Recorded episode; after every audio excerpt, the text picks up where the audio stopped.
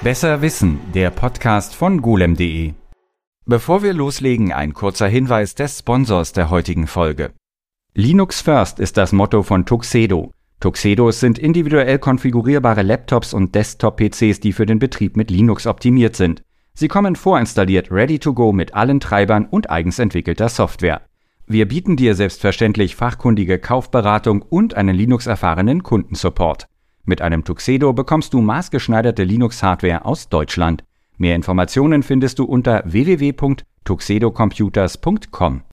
Hallo und herzlich willkommen zu einer weiteren Ausgabe. Mein Name ist Martin Wolf und ich bin Podcastbeauftragter bei golem.de und mit mir im Studio sind Sebastian Grüner und Oliver Nickel, ihres Zeichens ebenfalls Podcastbeauftragte und beide mit dem heutigen Thema verbunden. Frage, wieso, die erste Frage, unser so Thema heute ist Google, Google Chrome. Wie, äh, wie, wie, wie, seid ihr persönlich verbunden? Sebastian, benutzt du Google Chrome auf deinem? Ich sehe es von hier aus nicht. Ist da also Google Chrome offen? Auch, ja.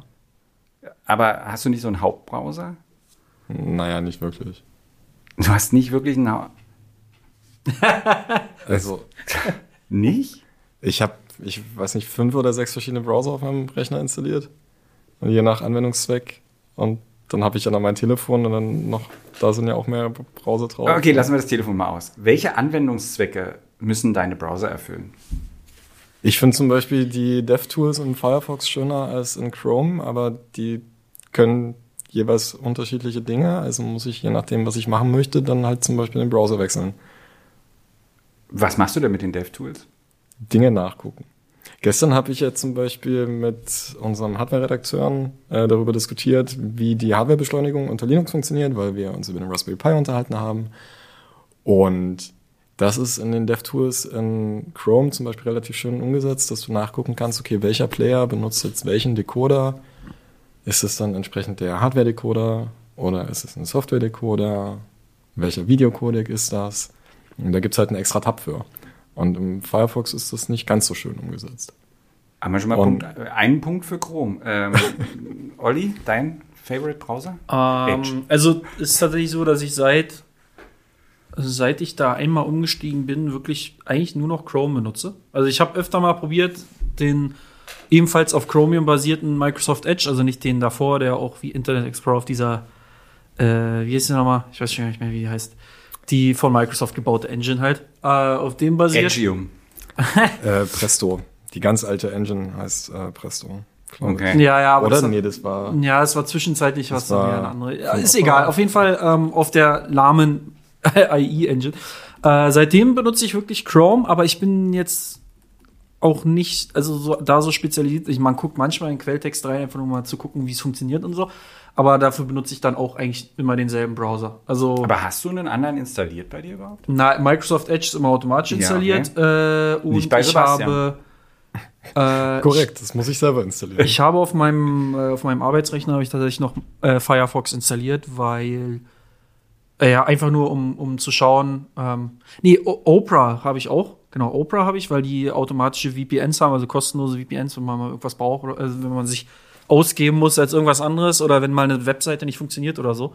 Einfach nur als Backup-System. Aber wirklich 99% Chrome-Benutzer. Ich bemerke, wie äh, sehr ich an Chrome gebunden bin. Ich benutze das, ich, ich habe überlegt, seit wann ich Chrome benutze. Ich weiß es aber wirklich nicht mehr aus. Also ich konnte schlecht irgendwie rausfinden, seit wann, aber es muss schon relativ zeitig gewesen sein. Und ich habe davor irgendwann mal Opera benutzt und dann sehr lange Firefox. Und ich merke, wie hilflos ich bin, wenn irgendeine Sache in Chrome nicht funktioniert.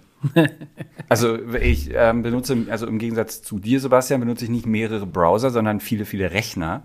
Und äh, das erste, was halt immer installiert wird, ist halt Chrome, obwohl Microsoft mich jedes Mal anbettelt, das bitte nicht zu tun. Und äh, es wird immer verzweifelt, da habe ich den Eindruck von Jahr zu Jahr, wie sie das versuchen. Mittlerweile haben sie ja ein paar Argumente, also zum Beispiel diesen Bing Chatbot, den kann man momentan zumindest nur in äh, nur ein Microsoft Edge benutzen und mit einem Microsoft-Konto. Sprich, danke, wenn man das benutzen will, ja, dann sollte man halt Edge benutzen. Ja, wenn ich ah. Clippy mit KI dahinter brauchen wollen würde, dann wäre das möglich. Aber nee, das ist nicht, was ich möchte. Ich möchte einfach einen Browser, der die Klappe hält. Und äh, die Sache ist, manchmal gibt es tatsächlich Situationen, wo irgendeine Seite nicht aufgeht, äh, äh, weil, weiß ich nicht warum. Also ist mir tatsächlich schon häufiger passiert.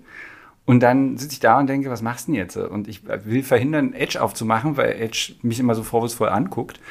Und dann, genau, installiere ich meistens dann Firefox. Und denke mir, dass es eigentlich ganz cool wäre, dem mal wieder eine Chance zu geben. Jemand da pro von euch beiden? Naja, ja.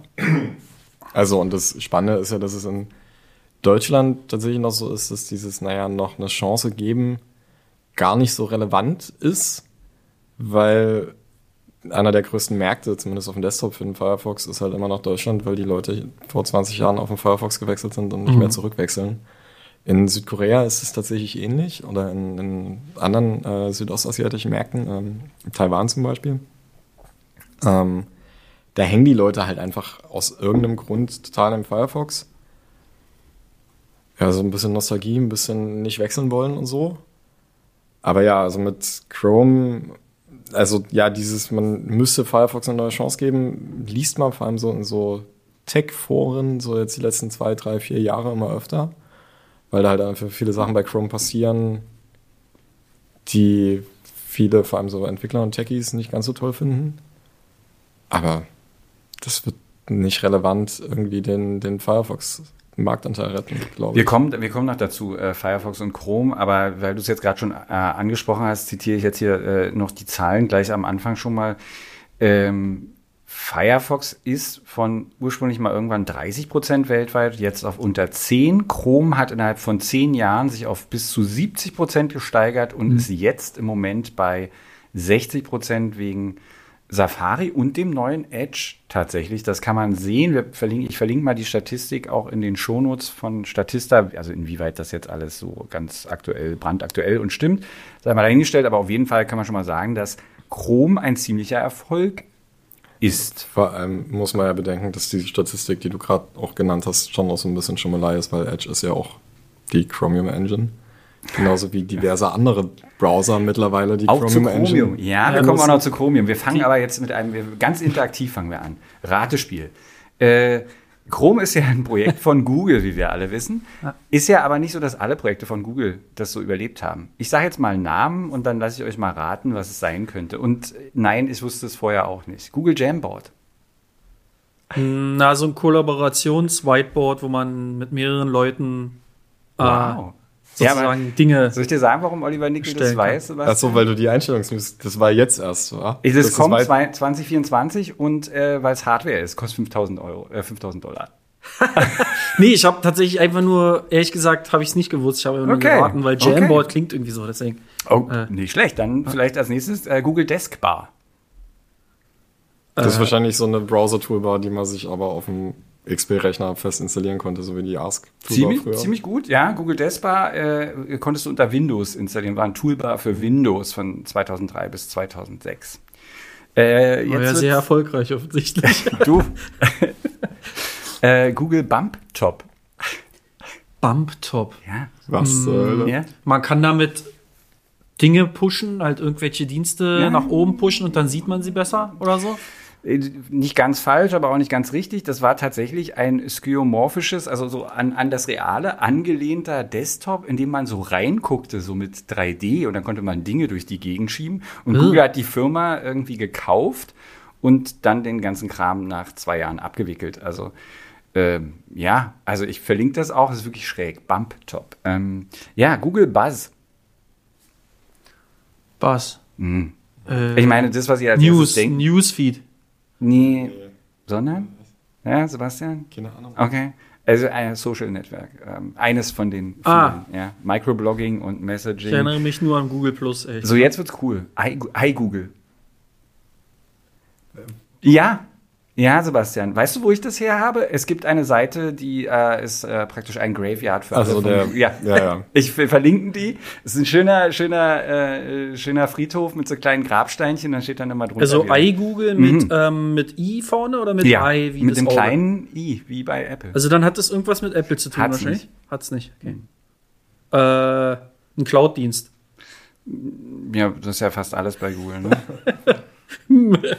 also es war ein, ein, ein, praktisch äh, ist eine Startseite, wie so eine Startseite, die du personalisieren kannst. Die, damals, äh, 2005, äh, äh, tatsächlich was Neues, weil das halt so Ajax-basiert wäre. Könnt ihr euch daran erinnern, dass das eine coole Sache war? Genau, ja. Das war ja damals, da hat man gedacht, oh Gott, Wunder. wie viel cooler kann es noch werden? Tatsächlich war das aber auch relativ erfolgreich zwischendurch, weil nämlich 2007 7,1 Millionen Leute das benutzt haben und im April 2008 20 Prozent angeblich aller Besuche der Google Homepage darüber liefen. Aber dann wohl nicht mehr. Ähm, 2011 eingestellt, weil sie beschlossen haben, dass sie ein neues und erfolgreicheres Produkt haben. Das heißt Google Plus. Da müssen wir jetzt nicht drüber reden. Super Okay. erfolgreich gewesen. Ja, so, also nach der, nach der ähm, Interaktionsrunde, die jetzt gar nicht so interaktiv war, wie ich dachte. Aber hätte ja, ich meine, ja, ich kannte die gan- ganzen Sachen auch nicht. Ich habe dann natürlich geguckt, äh, Sebastian, du bestimmt auch, unsere erste News zu Chrome. Was hast du gefunden? Naja, dazu muss man sagen, dass ich mich ja auch noch anders vorbereitet habe, aber die erste News zu Chrome ist, ist das offizielle Release. Nee. Doch. Nee. Unsere erste News zu Chrome ist vom 1.6.2006 und sie heißt, es gibt kein Chrome. Oha. Das ist die News. Seit mehreren Monaten machen immer wieder Gerüchte die Runde, so, Google ja. würde an einem eigenen Browser arbeiten. Diesen Vermutungen hat der Google-Chef auf einer Analystenkonkurrenz nun endgültig eine Absage erteilt vom 1.6.2006. Dazu, genau. Also da können wir direkt zu der Produktgeschichte einsteigen bei Google.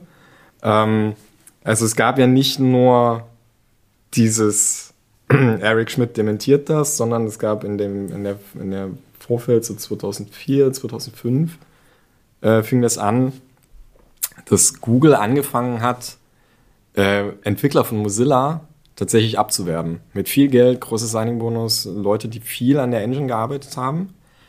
Ähm, und parallel dazu haben die ein Produkt gebaut, das hieß Gears.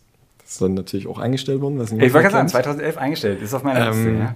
Das war eine Browser-Erweiterung, die aber nicht so schön isoliert und irgendwie nur so kleine Sachen machen konnte wie eine Browser-Erweiterung heute, sondern einfach noch viel schlimmer als das, was äh, Flash jemals war. Die, Im Prinzip konntest du über die Erweiterungsschnittstelle einfach einen zweiten Browser auf den Browser aufsetzen und dann haben die ganz viele Funktionen gebaut, ähm, die halt für Entwickler oder für Webseitenbetreiber oder so halt irgendwie ganz cool wären, als Webwerkzeug zu haben, aber die anderen Browser damals noch nicht unterstützt haben. Und das heißt, sie haben quasi einen, einen naja, Fake-Browser für andere Browser gebaut, völlig skurriles Produkt. Das war aber halt natürlich erfolgreich. Ähm, und dann gab es halt diese Gerüchte die ganze Zeit so, hm, naja, äh, bauen die, wo wollen die damit eigentlich hin? Dann haben die ganz viele Entwickler gekauft, was machen die damit? Und äh, ja, genau, Eric Schmidt hat tatsächlich mehrfach öffentlich dementiert, dass die an einem Browser arbeiten und der Grund dafür war tatsächlich, dass er das nicht wollte. Er ähm, wollte nicht, dass sie daran arbeiten. Richtig. Ähm, die, also schon relativ früh bei Google gab es die Idee, die einen Browser bauen. Also intern in der Produkt, äh, ein paar Analysten immer wieder haben irgendwie schon, Google gab es drei, vier Jahre. Und es war klar, okay, diese Firma ist gut, ist super. Die macht nicht nur die Suche, sondern die fängt jetzt an, irgendwie Webseitenprodukte tatsächlich zu bauen. In das Portfolio würde ein Browser super reinpassen. Also sind die immer wieder zu Schmidt gegangen meinten so, also so schwer ist es ja nicht. Es gibt ja so viele Browser und wollte ja nicht so. Und der hat es sechs oder sieben Jahre lang probiert, intern zu bekämpfen. So, der wollte einfach nicht. Ähm, und irgendwann war der Druck so groß oder irgendwer hat ihn davon überzeugt, es zu probieren. Ähm, und genau, das, was du halt erwähnt hast mit, er dementiert das öffentlich, war so der Startpunkt der tatsächlich echten internen Entwicklung äh, mit Sundar, also Sundar Pichai, der heutige ähm, CEO, durfte dann, äh, als er frisch bei Google angefangen hat, als Manager sagen, okay, hier probiert mal aus, so wie das bei Google halt immer noch ist, probiert mal aus, ob ihr irgendwas schafft. Äh, und die haben es halt innerhalb weniger Wochen geschafft, ähm, einen, einen Browser zu bauen, der Schmidt überzeugt hat, dass das eine geile Idee wäre. Nachdem das jahrelang. Nachdem er jahrelang meinte, so wollten die nicht und so, und der saß dann davor und das war wohl alles so schnell und so toll und so viel besser, ähm, weil die halt einfach alles umgesetzt haben, was, worauf die halt Bock hatten, wo die meinten, okay, da könnte es hingehen. Ähm, und erst dann hat Schmidt halt tatsächlich gesagt, okay, ihr dürft. War, Das- das, war ja. das vor oder nachdem er gesagt hat, es gibt kein Chrome? Weil das ist ja Nee, interessant. nee, das ist, ist genau das. Also das, Es ist genau da. Ich, das ja. Team hat halt angefangen ja. und naja, klar, also bei, der, bei einer Bude wie Chrome kannst du im Prinzip nichts verheimlichen. Bei Ir- Google meinst du? Äh, bei Google, genau. Irgendwer liegt, irgendwas redet mit Freunden und irgendwas kommt raus, genauso wie die iPhones vor dem Release immer mal wieder in irgendeiner Bar liegen gelassen werden oder verloren werden oder so. Und naja, irgendwas weiß man halt immer. Und genau, irgendwer hat das dann halt im Wall Street Journal gesteckt, ähm, dass diese Browser-Abteilung jetzt irgendwie gebaut wird und der, der Name stand halt auch schon fest. Und dann sind die dahin und das war aber halt zwei Jahre vor Release. So. Und es gab, es gab keine Produkt, es gab kein Produkt, es gab keine Idee, es gab kein Geschäftsmodell, es gab nichts. Es gab so diesen, der probiert mal aus und guckt mal, wie weit ihr kommt. Und da kannst du nicht als CEO sagen, so, ja, ja, wir machen das jetzt.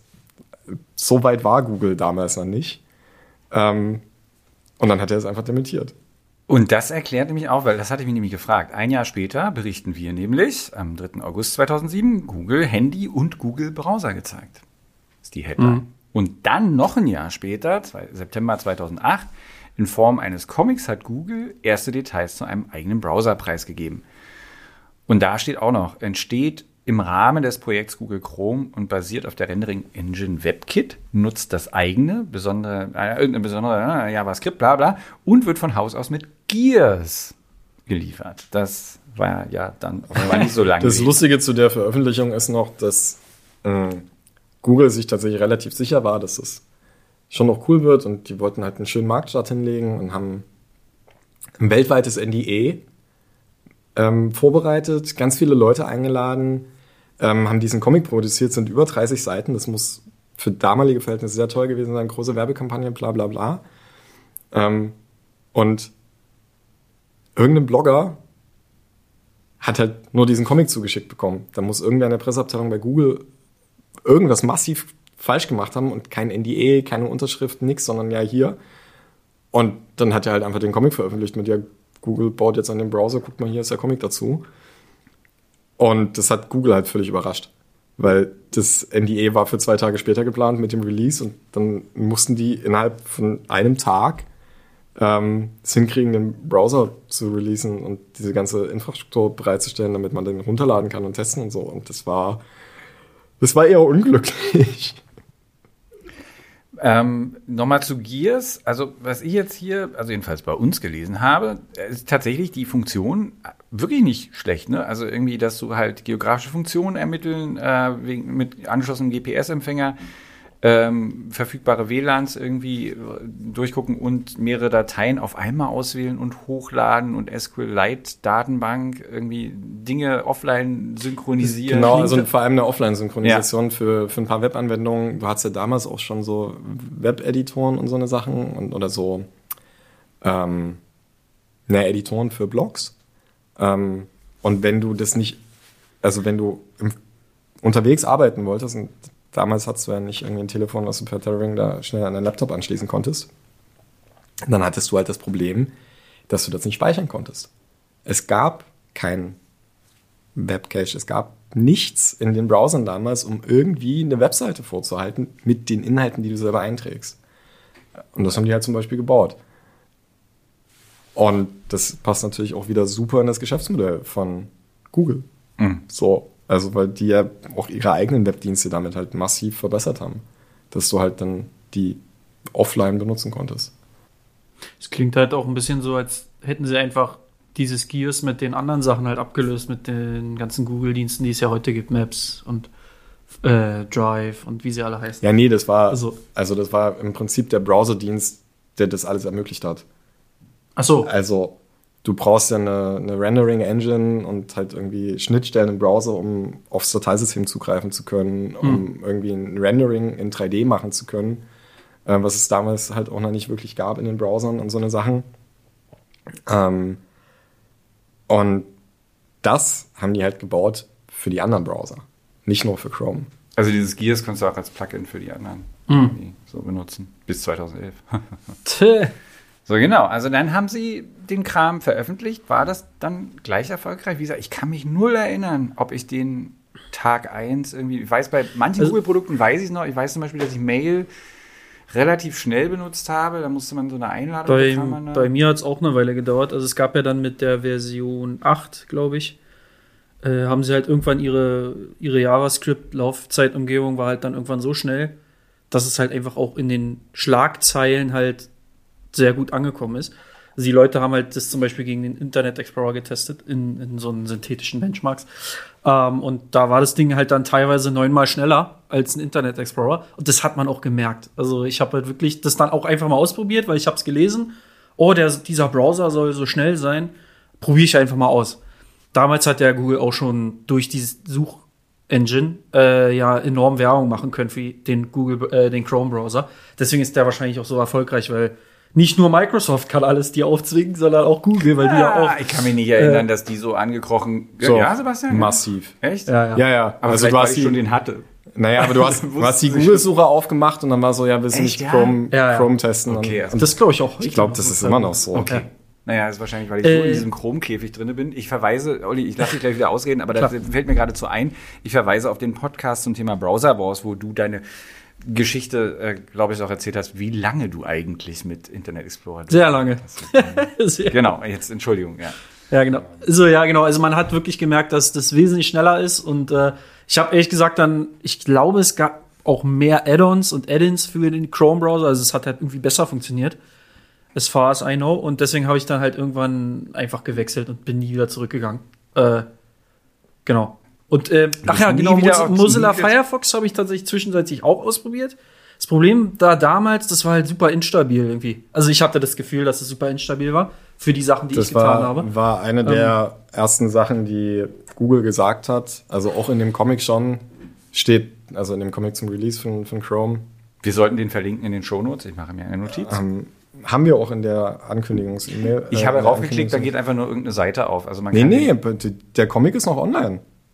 Ach so, den haben wir da verlinkt. Ja, ja. Ah, ich dachte, nee, wir nee, Bild unser Website-Design ist leider. So, wir entschuldigen es- uns äh, äh, hiermit dafür, dass äh, Artikel, die im Jahr 2006 veröffentlicht oder Acht. veröf- acht veröffentlicht wurden, nicht mehr in voller Qualität und mit allen Features angezeigt werden. Ähm, nee, genau, aber in dem Comic ähm, siehst du halt irgendwie den Hauptdarsteller schon, der da irgendwie der Zeichner ist, der den Comic zeichnet, dass es halt blöd ist, wenn dein Browser abstürzt, weil dann verlierst du ja alle Sachen. Ja. Und die, eine der wichtigsten Grundlagen, die auch dann alle anderen Browser und auch der Firefox irgendwann übernommen hat, von Chrome war die Idee, dass du eben nicht mehr einen Prozess hast. Ah, ja, genau. Wenn der abstürzt, hast du halt ein Problem, weil dann stürzt der ganze Browser ab. Ja. Und die haben halt dann schon 2008 ähm, einen, einen Multithreading-Browser vorgestellt, der Dinge in unterschiedliche Prozesse auslagern kann. Und eine, eine Rendering-Engine und eine JavaScript-Engine dazu, die das halt unterstützt. Und ja, wenn da halt eine Webseite irgendwie kaputt ist und abstürzt oder wenn halt Adobe Flash irgendein Video streamt und abstürzt, dann ist es okay, weil dann ist halt irgendwie deine Arbeit im, in deinem Blog-Editor halt immer noch da und nicht weg und verschwunden. Und das ist, ich glaube, das war so auch, also technisch einer der Gründe, warum die sehr schnell sehr viel ähm, ja, Nutzer gefunden haben. Also man muss tatsächlich dem Google-Team äh, äh, Tribut zollen. Die haben vor allem mit Beginn von der Browserentwicklung, als Chrome rauskam, so die zwei Jahre vorher, das Team äh, von, von PGI, die haben einfach extrem viel technisch ausprobiert und einfach so sehr gut in die Zukunft geguckt. Und ich finde, das machen die immer noch, das Chrome-Team. Jetzt haben wir halt das Problem, dass sie halt einfach eine Marktdominanz haben. Ich, ich wollte gerade einhaken und sagen, ab einem bestimmten Punkt wird es dann aber auch leichter, weil Mhm. wenn die Sachen, die du machst, dann alle nachmachen müssen, dann hast du natürlich. Und das, ist- das ist ein großes Problem, ja. dazu Ich kommen wir da- auch gleich noch. Ich muss tatsächlich sagen, dass mittlerweile auch in Klammern der Feature-Innovator eher äh, Microsoft Edge ist. Also was die alles für, für Usability-Features reinbringen. Also zum Beispiel einen Splitscreen-Modus oder halt irgendwie, weiß ich nicht, diverse Drag-and-Drop-Sachen und halt irgendwie eine Seitenleiste mit ganz vielen Informationen, wo dann auch AI-Zeug drin ist. Da hängt halt Google aktuell halt hinterher. Das ist ein bisschen der, der der Marktführer ist, der ruht sich immer gerne auf den Lorbeeren aus, weil du musst ja auch nicht super viel Ressourcen reinstecken, ist ja unwirtschaftlich, wenn du eh vorne bist. Ähm, das machen halt viele. Das macht hat Intel gemacht, das macht Apple jetzt mit den M-Prozessoren, baut halt einfach weiter aus. Das macht, hat Google ewig gemacht. ja das, das. Spannende an den Browsern ist, also ich würde da Olli total recht geben, einfach weil, also Microsoft, also ich glaube, das Team, das Edge-Team bei Microsoft hat halt einfach keinerlei Vorgaben, sondern die können probieren, was sie wollen. Ja. Ähm, ausprobieren, damit sie halt Nutzer kriegen, weil sie halt das Problem haben, dass sie im Hintertreffen sind. Und parallel dazu gibt's halt völlig obskure Entwicklungen bei Chrome, dass in der, in der URL-Leiste gibt es ja ganz lang schon so das Schloss, ähm, was halt anzeigen soll, okay, diese Verbindung ist verschlüsselt. Niemand versteht das. Also ja, wir und unsere Leser da draußen verstehen, was dieses Schloss bedeuten soll. Aber alle anderen Menschen da draußen denken, okay, die Verbindung ist sicher. Aber die Verbindung ist auch sicher, wenn das eine Scammer-Webseite ist, die so aussieht, als wäre sie von PayPal mit einem in China gekauften Zertifikat. Dann ist die Verbindung dahin immer noch sicher, die Seite aber nicht. Also versucht das Chrome-Team seit Jahren, dieses Schloss loszuwerden, weil die halt in Nutzertests gesehen haben, okay, es bringt null. Und ich weiß nicht, wann ich das erste Mal darüber geschrieben habe, vor vier, fünf Jahren oder so, dass sie das loswerden wollen.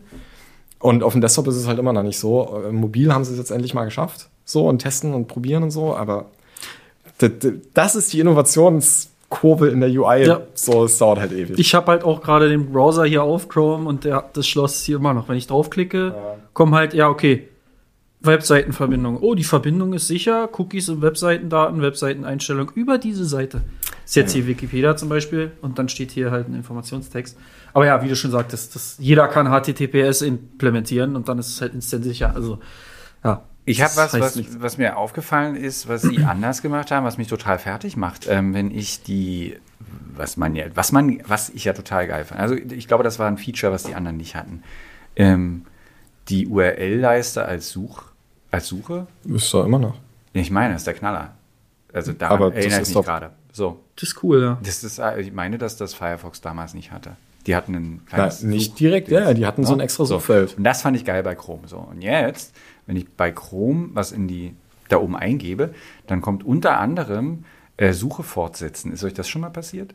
Ja, ja, und die durchsuchen dann auch deine, deine History.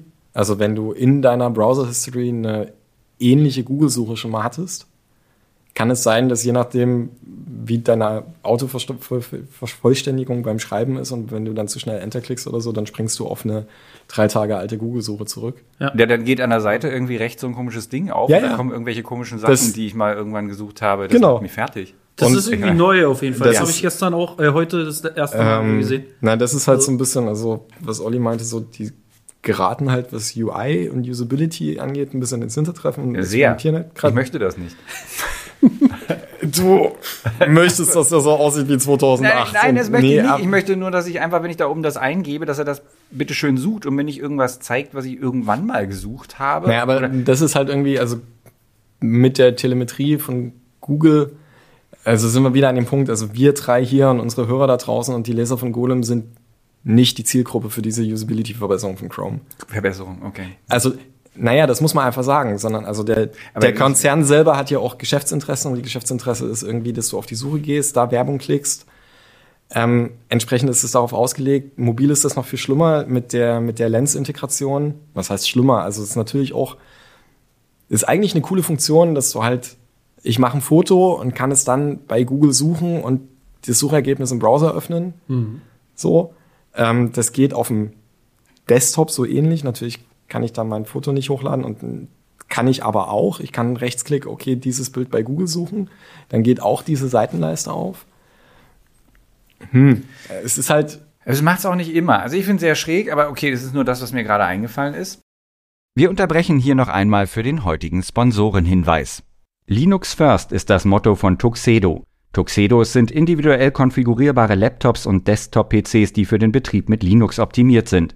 Sie kommen vorinstalliert ready to go mit allen Treibern und eigens entwickelter Software. Wir bieten dir selbstverständlich fachkundige Kaufberatung und einen Linux-erfahrenen Kundensupport. Mit einem Tuxedo bekommst du maßgeschneiderte Linux-Hardware aus Deutschland. Mehr Informationen findest du unter www.tuxedocomputers.com. Aber unabhängig davon gibt es einen Haufen Zeug, das ich äh, total mag an Chrome. Unter anderem, was sie dann eingeführt haben, ich, ich weiß nicht, ob Firefox das auch schon hatte, den Passwortmanager, dieses Ding, dass du halt äh, Sachen automatisch ausfüllst. Das, äh, ja, die automatische Ausfüllung weiß ich nicht. Ein Passwortmanager hatte äh, Firefox ganz lang. Das äh, Lustige bei Firefox war, dass die auch eine Art Masterpasswort hatten, was aber deine Passwörter nicht verschlüsselt hat. Das ist schön. Das war auch so ein bisschen seltsam. Und, ähm, ja, das, was halt Firefox und auch die, die anderen Browser ähm, jetzt immer mehr probieren, ist halt nicht nur durch so Technik-Schnickschnack zu überzeugen, also irgendwie mit einer Rendering-Engine und einem JavaScript und so, weil, naja gut, heute haben halt irgendwie Leute funktionierende Laptops und so viel mehr tollen Scheiß braucht man da nicht, ähm, sondern halt durch so eine Service-Integration. Und also wie die Passwortsynchronisation vom Chrome auf dem Desktop zum Chrome auf dem Telefon oder nicht mal mehr den Chrome auf dem Telefon, sondern das ist ja in meinem Google-Account. Das heißt, ich habe dann in meinem Android die Passwörter, die ich in Chrome irgendwann mal gespeichert habe und Exakt. kann die halt in der PayPal-App benutzen. Ja. Und das ist halt eine Service-Integration, die auch zu dieser Marktdominanz führt. Die halt, also als unabhängiger Browser wie Firefox kannst du da halt einfach nicht mit gegen ankommen. Mozilla hat es ja probiert, die haben auch probiert, ein Mobilbetriebssystem zu bauen, äh, was nicht wirklich funktioniert hat. Äh, Microsoft hat es ganz lange probiert mit einer eigenen Engine auf dem, auf dem Browser und haben es halt irgendwann eingesehen, dass das einfach zu viel Geld kostet und sind auf Chromium gewechselt. Ähm, und Apple drückt halt durch, dass du nur WebKit auf, äh, auf dem iPhone benutzen darfst. Und Das so- heißt, die haben da die Safari äh, äh, oder deren Browser läuft auf dem iPhone läuft gar kein Chrome. Naja, es läuft Chrome und Firefox, die benutzen aber die Rendering Engine von äh, Safari. Ah. Ähm, was halt zu technischen Problemen tatsächlich auch führt, weil du dann, also klar, so Passwortsynchronisation und so kannst du umsetzen, aber bestimmte andere Sachen halt eben nicht, weil die Engine das nicht hergibt. Und ähm, naja, es gibt dann auch immer wieder so die Idee, kommt dann irgendwann mal ein Kartellverfahren oder nicht und darf äh, äh, Apple das dann wirklich oder nicht und wie auch immer. Äh, ich glaube, wenn das aufbricht, dann haben wir halt tatsächlich ein Problem, weil dann sind wir bei 90, 95 Prozent Chromium-Browsern. Und das ist eine Welt, die, also dann haben wir den Browserkrieg alle verloren. Ich wollte gerade, also das habe ich auch noch als äh, Stichpunkt. Natürlich gibt es einen neuen Browserkrieg. Ich, aber weil das so schön passt, will ich jetzt noch kurz ein Zitat bringen aus dem Jahr 2008 auch zum Start. Ähm, das hatten wir auch auf der Seite. Die Ankündigung des Google-Browsers Chrome habe keine besonders große Bedeutung für Firefox, ist sich Mozilla-Chef John Lilly sicher. Diese Worte musste er wahrscheinlich irgendwann dann doch zurücknehmen. Also wir sind jetzt schon mittendrin Markt, macht Google. Also Chrome ist natürlich, also so sehr ich das auch mag, ist natürlich die absolut die Datenkrake. Ne? Also das Ja, naja. weiß von mir inzwischen so ziemlich, also oder nimmt ja alles mit. Also Ja, ich ja bewege nicht. mich in dem, naja, so wie ich es mache und so wie es auch vorgesehen ist, wahrscheinlich von Ja, Google. ne, natürlich. Es gibt dann so Funktionen, du meldest dich in einem Google-Dienst an Exakt. und wirst dann automatisch in Chrome angemeldet. Und du kannst auch deine ganzen Lesezeichen, deine Einstellungen und alles übernehmen. Ist tatsächlich aber auch dasselbe, was auch Microsoft macht, zum Beispiel mit Microsoft. Im Firefox kannst du es auch Ja, aber ich machen, benutze nicht aber- nur, ja, aber ich benutze nicht nur ein Betriebssystem. Also wie ich vorhin schon sagte, Ja. ich benutze sehr viele Rechner und die haben auch nicht alle das gleiche Betriebssystem. Auf allen läuft Chrome. Oder zumindest irgendeine Variante davon, die so okay ist, Okay. dass ich sie gerne benutzen möchte. Das ist sicherlich nicht mit Edge so. Das Nee, würde aber mit Firefox, gehen. Na, Edge läuft auch auf allen Desktop-Systemen und Mobilsystemen. Sag mir jetzt bitte nicht, dass ich unter Linux Edge installieren Ja, natürlich. Ich habe Edge installiert. soll. Oh Gott, nein, danke. Aber also das ist ja ich der meine, Punkt- vielleicht schlucke ich diese Worte in zwei Jahren auch, weil ich überzeugter Edge bin. Aber also das ist ja, das ist ja der Punkt, den ich mehrfach schon meinte mit der Engine. Also ein Grund für Microsoft zum Beispiel, die Engine zu wechseln, war auch, dass der Supportaufwand selbst für Mac OS einfach enorm war und auf Linux waren die einfach nicht existent. Ja. Ähm, und das gilt natürlich auch für alle anderen Browser. Also für, für Opera, Vivaldi, Brave. Ähm, und mit Chromium haben die eine plattformübergreifende Grundlage, die sie benutzen können, um diese Betriebssysteme alle zu unterstützen. Da muss ich nochmal nachfragen. Also nur Apple benutzt dieses WebKit? Also Apple ist der Hauptcontributor und eigentlich gibt es nur noch den Safari-Browser, der WebKit benutzt. Unter Linux kann man WebKit auch benutzen und es gibt Linux-Browser, die auf WebKit basieren. Ich glaube aber, der Einsatz von den Sachen ist extremst gering, so aus Nutzerperspektive. Die laufen dann eher in so Ja, so Digital Signage System und sowas.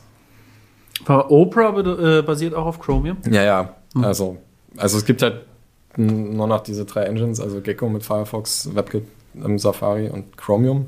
Da, ja, da finde ich es halt übelst interessant, dass zum Beispiel Opera ähm, ja dann Marketing für eine komplett andere Zielgruppe machen. Die haben zum Beispiel Opera GX, ist dann halt so Gaming-Browser. Dann haben sie halt ihr VPN und halt irgendwie 20 Gaming-Dienste und äh, 50 vorinstallierte Seiten und so. Äh, Finde ich interessant, dass man, dass alle versuchen, sich von Chrome irgendwie zu distanzieren, damit man halt irgendwie eine eigene äh, User-Gruppe findet, die halt irgendwie.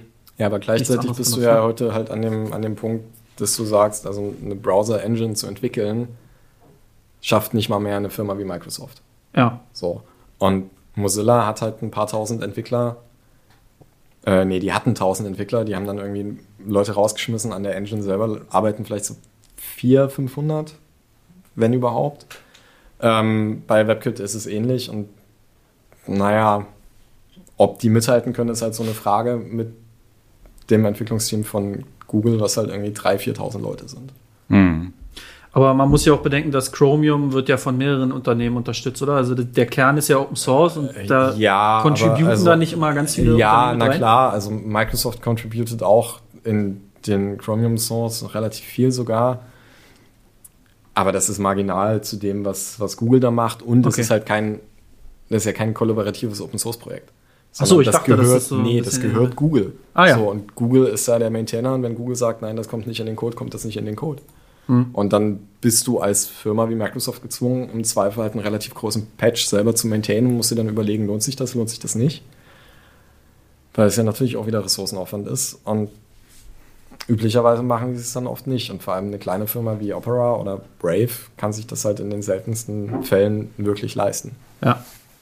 Bis jetzt war dieser Podcast noch relativ überschaubar und wahrscheinlich klar zu verfolgen. Das ändern wir jetzt. so. Also erstens, ähm, Chromium ist nicht nur diese Engine, sondern auch noch ein Betriebssystem. Naja, also das ist richtig. Das Chromium-Projekt ist deutlich größer als Nordic Chrome. Außerdem, außerdem gibt es auch PCs, die so heißen, was ähm, zu einem 2011 zu, zu einer Klage von einem US-Unternehmen namens ISIS Technologies führte, die nämlich Chromium-PCs herstellten. Und dann festgestellt haben, dass äh, ihr Geschäftsmodell jetzt demnächst wahrscheinlich den Bach runtergehen wird, wenn Google genau das auch noch machen wird. Ähm, und das ist dann beigelegt worden und ISIS hat die Marke halt demzufolge auch nicht mehr. Also Google hat wahrscheinlich einfach mit Geld geworfen, bis sie aufgehört haben zu sagen, wir möchten das aber nicht. So, und Chrome ist also nicht mehr nur der Begriff für diesen Browser, sondern es gibt inzwischen Chromebooks, es gibt Chromium OS, es gibt aber auch noch Chrome OS als ja. Betriebssystem. Naja, okay, den Unterschied können wir ja kurz aufklären. Na, wir können die alle auf. Das dachte ich jetzt. Wir naja, haben noch ein bisschen also Zeit. Der, haben wir noch ein bisschen. Der, der typische Unterschied zwischen. Also, es gibt einen Chromium-Browser und es gibt den Chrome-Browser von Google. Und Chromium ist der komplett Open-Source-Teil. Ähm, in dem bestimmte Dinge fehlen, für die Google ähm, Geld zahlen müsste. Zum Beispiel für Videocodecs, ähm, dem fehlen bestimmte ähm, Hardware-Module, äh, äh, Quatsch, Verschlüsselungsmodule, die dann über die Hardware laufen, um halt zum Beispiel Netflix-Streams in 4K gucken zu können. Ähm, das fehlt in dem Open-Source-Projekt natürlich, weil es halt einfach proprietäre Software sein muss, weil DRM funktioniert nicht als Open Source. Und noch so ein paar andere Sachen. Ähm, und deswegen teilen die das auf und es gibt halt auch ein paar ähm, Services und so Telemetrie-Kram, der in Chromium einfach nicht vorhanden ist, weil Google durchaus weiß, okay, das können wir nicht guten Gewissens in einem Open Source Projekt chippen, sondern wir müssen das halt in unserem mehr oder weniger proprietären Browser shippen. Mm. Und dasselbe gilt für Chromos. Also das Betriebssystem, was auf den Chromebooks läuft, ist ja um den Browser und die Engine drumherum designt. Und ein Linux-Betriebssystem? Genau, es ist ein Linux-Betriebssystem, ähm, was nicht viel mehr macht, als sehr schnell den Linux-Kernel booten, der dann einen Browser startet, der komplett die UI rendert. Ähm, das ist sehr vereinfacht erzählt, aber Da ist halt dasselbe Spiel. Ich kann mir ein Chromebook kaufen, da ist Chromos drauf, da laufen Telemetrie-Sachen, da sind irgendwie Codecs installiert, die ich benutzen kann äh, und hat irgendwie Sachen voreingestellt mit den, mit den Services von Google. Ich kann aber, wenn ich sehr verrückt bin, mir einfach einen, einen Bildserver in den Keller stellen, ähm, den Chromium-Code auschecken, bauen, selber signieren, mein Chromebook aufmachen, einen Jumper lösen oder so, eine, so einen Fuse durchbrennen oder wie auch immer, ähm, das Betriebssystem flashen und dann nur Open Source Code auf meinem äh, Chromebook benutzen. Ähm, Bastellösung halt. Und aufwendig. Mit dem, es ist sehr aufwendig und ich glaube auch außerhalb der äh, Chrome Entwicklungsabteilung, also Chrome aus Entwicklungsabteilung bei Google wird es niemand machen. Ähm, und genau in dem Chromium-Projekt finden sich dann halt eben nicht nur Teile für den Browser und Teile für die Rendering von dem Betriebssystem, sondern halt auch alles andere, was mit Chromos zu tun hat. Das geht bis hin runter zu den äh, äh, Board-Designs und äh, ähm, dem Layout für einen Mikrocontroller, ähm, der in den Chromebooks verbaut wird. Weil das Chromos-Team von alten, man könnte sagen, paranoiden, äh, aber sehr vertrauenswürdigen äh, Linux-Entwicklern und Open-Source-Entwicklern gegründet worden ist und aufgebaut worden ist bei Google. Und deren Devise ist halt einfach alles Open Source zu machen. Und also checken die alles, was, oder was sie halt freigeben dürfen, checken sie halt in den Chromium-Code ein. Ähm, Google hat vor ein paar Jahren seine Quellcode-Repositories umgebaut. Das kann ich nur sehr empfehlen. Man kann jetzt den Android Source Code und halt natürlich auch den Chromium Source Code mit einer speziell darauf ausgelegten Suche durchsuchen. Ist faszinierend, was sich alles in dem Chromium Code findet also Easter Eggs und so. Ja, Embedded Boards. Man, lernt, man kann ganz viel über Linux-Treiberentwicklung lernen. Ja. Ähm, oder über irgendwelche Protokolle, Netzwerkstack, VMs. ist alles dokumentiert. Es hat mit dem Browser an sich am Ende einfach nicht mehr viel zu tun. Äh, in Chromos läuft ja jetzt auch irgendwie die Android-Apps. Ne, ich finde es ich find's halt interessant, dass ähm, sogar das bis aufs Layout von Mikrocontrollern runtergebrochen wird, weil, äh, wie ich das unter anderem sehe, gibt es ja viele Hersteller, die einfach Chromebooks bauen, die im Prinzip einfach normale x86 Notebooks sind und dann wird einfach das OS draufgebaut. Das sind sie eben nicht. Zum Beispiel ein genau, Framework Laptop, den, den äh, es einfach nur auch für Windows und Linux gibt. Und halt auch für Chrome. Ja, aber das, also genau das ist es halt eben bei Chromos nicht. Ah ja. Ähm, die also so wie du das beschreibst, ist es halt bei irgendwie klassischen Linux-Betriebssystemen und halt auch bei Windows so, okay, ich habe hier ein ISO, ich schicke das dem, dem OEM und dann muss er gucken, dass er das irgendwie zum Laufen kriegt, dann installiert seine Bloatware und vielleicht noch drei Treiber. Ja. Äh, so funktioniert das nicht. Äh, die Verträge mit Chromos und den OEMs sind viel krasser, die haben viel mehr Vorgaben, was sie dürfen, was sie verbauen müssen, was sie verbauen dürfen. Dazu gehören diese E-Fuses, Jumper, wie auch immer, damit ich das Ding flashen kann. Äh, dazu gehören Mikrocontroller, dazu gehören TPMs, ähm, die, die Key-Verwaltung, ähm, diese ganze sichere Boot-Verwaltung, die ähm, Microsoft jetzt mit dem Windows 11 und den TPM 2.0 so ungefähr umsetzt, wie Chrome OS schon vor zwölf Jahren. Hm. So. Ähm, da, also es sind einfach viel mehr Hardware-Vorgaben, ist alles viel strikter, viel enger. Ähm, aber was es jetzt auch gibt, was du getestet hast, Martin, ist dieses Chromos Flex. Ja. Wir, wir kommen noch zu den Abarten. Wir kommen auch noch ja. zu anderer Hardware. Ich wollte nur Ollis Meinung zu Chromebooks zwischendurch nochmal hören. Ähm, ich muss tatsächlich, ich kann nicht so viel dazu sagen, weil ich selber noch nie eins ausprobiert habe. Ich finde es ein bisschen unnötig. Das ist ja gesagt. furchtbar. Ich finde es in der, der Hinsicht unnötig, weil die günst, also für mich ist, wäre ein Chromebook ein günstiges Notebook, was halt funktioniert und was ich halt, weiß ich nicht, meinem Sohn, meiner Tochter, wem auch immer, als Notebook für die Schule geben kann. Aber also erstens ist es in Deutschland halt ein Problem mit dem Datenschutz, weil Google ja deine ganzen Daten holt. Und zweitens kannst du auch einfach ein günstiges Notebook mit Windows nehmen und oder mit Linux und das genauso gut umsetzen. Und dann hast du halt nicht das Problem mit dem, also bei Windows teilweise schon, aber bei Linux nicht das Problem mit dem Datenschutz, Beziehungsweise du hast halt nicht ein proprietäres System, wo halt nur drei Sachen drauf funktionieren. Also deswegen, ich bin nicht so ein Fan von Chrome OS, muss ich tatsächlich sagen. So rein von diesem Konzept. Okay, akzeptiert. Ja. Äh, sehen die äh, Leute in den USA ein bisschen anders. 2018 machten Chromebooks 60 Prozent der von Schulen in den Vereinigten Staaten gekauften Computer Krass. aus. Die Zahlen sind runtergegangen und die anscheinend orientiert man sich da auch um und will stärker auf den Unternehmensmarkt und ob oder wann das in Deutschland dann mal irgendwie startet, ist dann durch die Sebastian schüttelt den Kopf. Okay, dann machen wir gleich mal weiter. Andere Hardware. Und ebenfalls äh, kurzer, weil wir müssen demnächst auch mal diesen Podcast beenden. aber kurzer Schwenk zurück. Ähm, habt ihr schon mal vom Chromebit gehört? Nee. Was ist denn der Ich- Chromebit? Waren, nee, die äh, All-in-One waren Chromeboxen. Chromebox war, war ist das nächste auf Ja, meiner Liste. Chromebox. Okay, das kenne ich so. der, der Chromebit? Der Chromebit ist ein Stick-PC mit Chrome OS und Ah, ja. kann über HDMI angeschlossen werden. Ähm, 2015 angekündigt und ab dann auch ausgeliefert. Gibt exakt einen Hersteller, Asus. Auf, Der hat die Seite auch noch da und dann gibt es halt einen Knopf Where to Buy. Und da ist dann ja, Man kann auch einfach Android TV nehmen. Ja, ist Ja, das ist dann, ja- Es gab die Chromebox, dann Chromebase. Ja, da guckt ihr groß. Äh, ist ein All-in-One-PC. Link packen wir in die Shownotes. Acer stellt solche Dinger her. Verkauft ihr anscheinend sogar in Deutschland. Ähm, äh, zum Ende. Richtung- warte, warte, warte. Warte, okay. Was wir ver vergessen haben, Na? ist der Chromecast. Was ich, oh Mann, ja. was ich sehr lustig finde, Ja. weil auf dem Chromecast sollte ursprünglich Chrome OS laufen. Aus irgendeinem Grund, die, der mir nicht äh, nachvollziehbar ist, funktioniert das aber nicht. Also ich vermute, dass diese strikten Vorgaben mit Hersteller und Treibern Ah. und Linux und bla, die einfach nicht schnell genug umgesetzt Mhm. bekommen haben, beziehungsweise keinen Hersteller in China gefunden haben, der den das umsetzen möchte.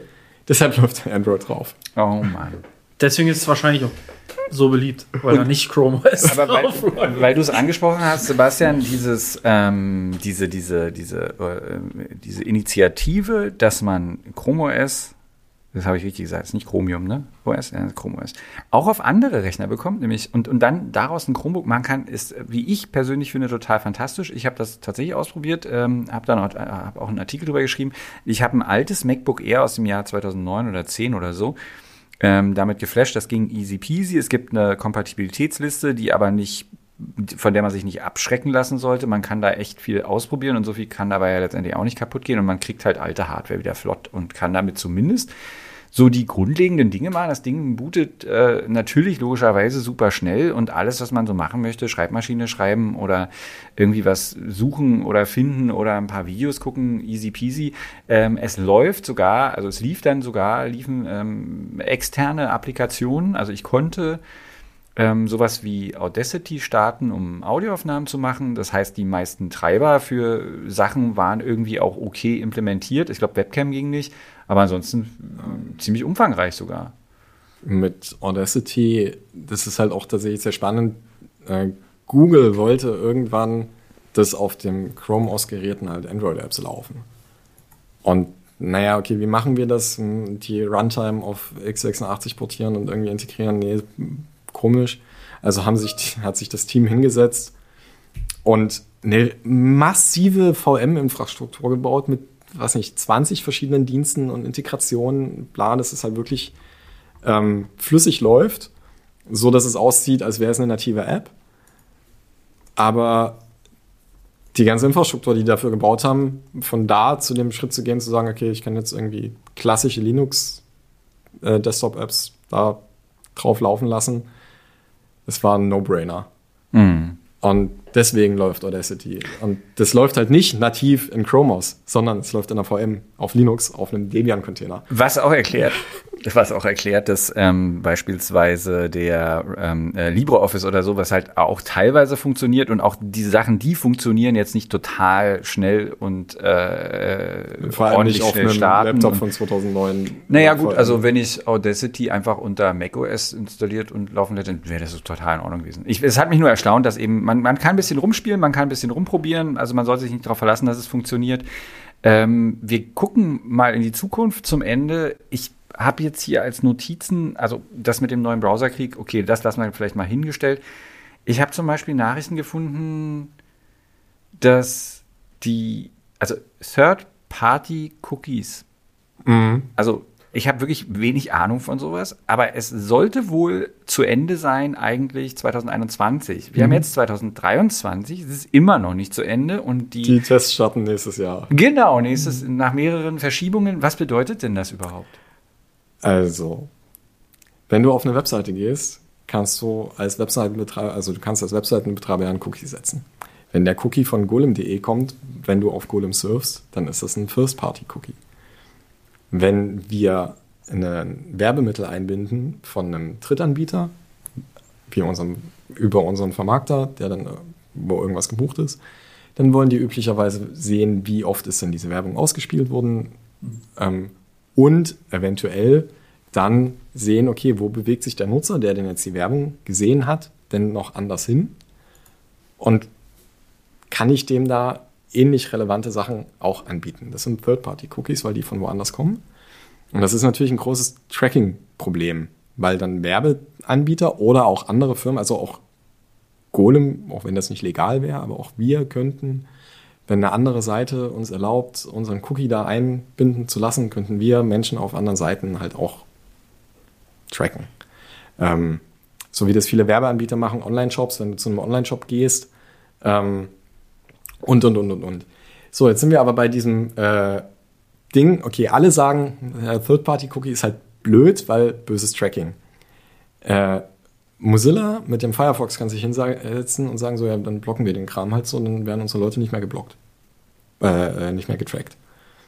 Okay, aber wenn Google das macht, sind die halt dann vor dem Problem, dass sie ja selber Werbeanbieter sind Ich wollte gerade sagen, da äh, in der Suche. Ja, ja. Und dadurch, dass sie halt auf der Google-Suche Cookies setzen können und bei YouTube Cookies setzen können und alle diese Google-Dienste über dieselbe Domain laufen und Google sogar extra seine URL-Schemes umgesetzt hat. Es ist halt nicht mehr maps.google.com, sondern google.com slash maps.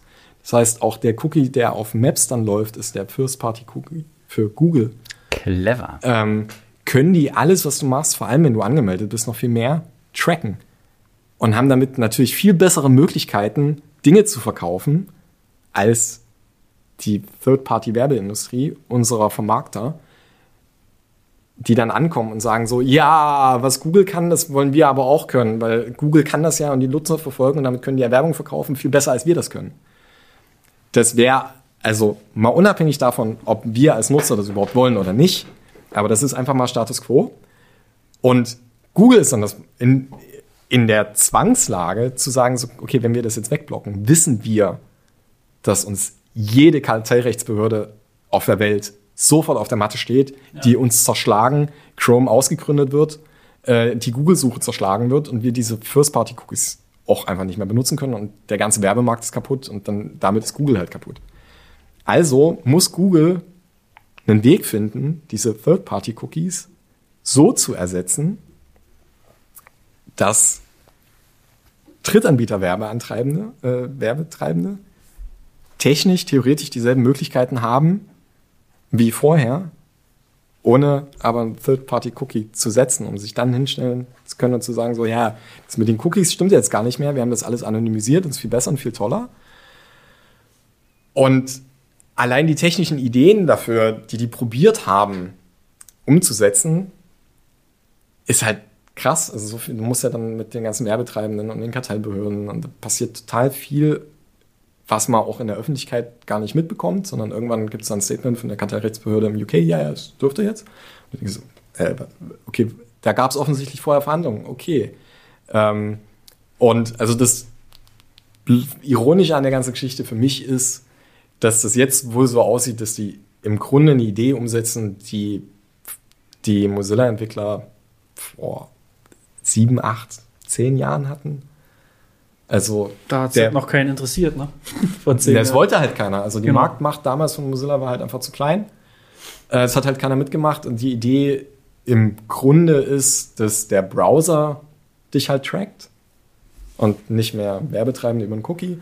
Und der Browser dann aber eine API zur Verfügung stellt, wo du als Werbetreibender auf der Webseite sagen kannst, ah ja, da ist ein Nutzer, sag mir da mal, was interessiert ihn denn?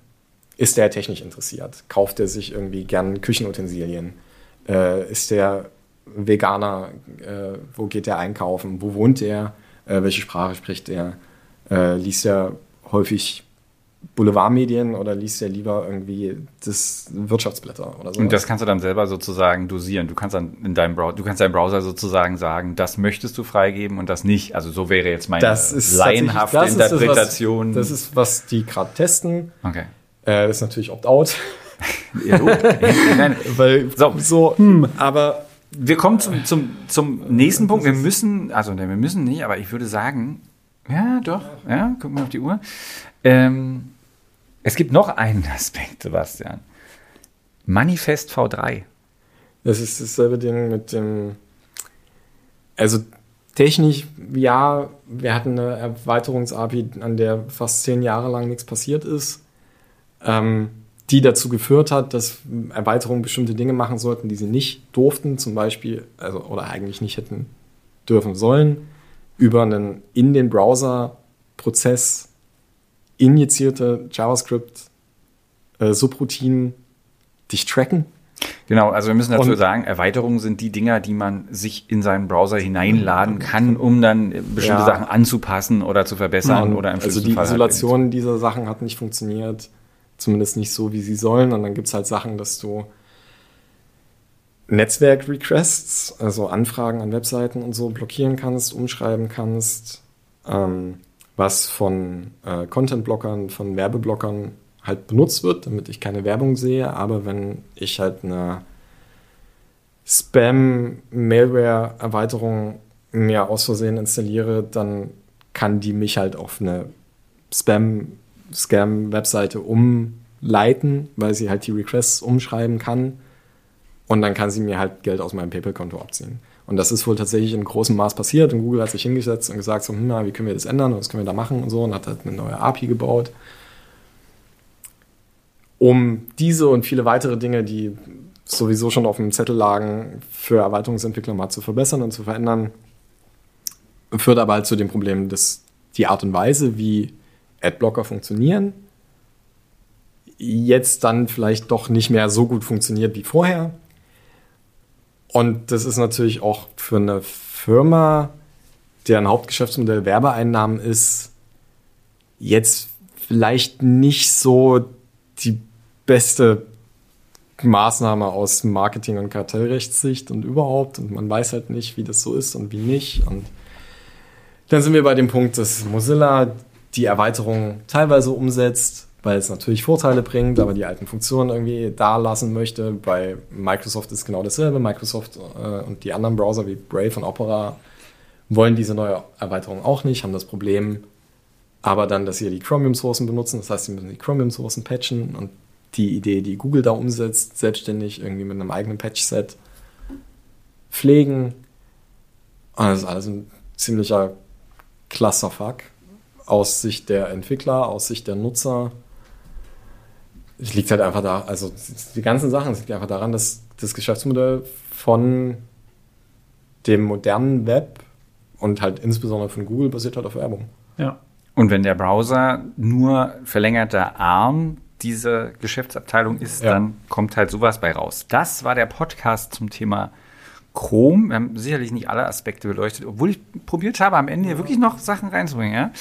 Ähm, danke, Sebastian Grüner, äh, danke, Oliver Nickel. Alles darüber, wie sich diese prekäre Situation weiterentwickelt, wann Manifest V3 kommt und ob die Werbecookies wirklich so abgeschafft werden, wie es denn sein sollte und darüber, welche Browser man noch benutzen könnte außer Chrome und welche Vor- und Nachteile die haben, liest man natürlich auf, äh, ich wollte gerade sagen, chrome.de.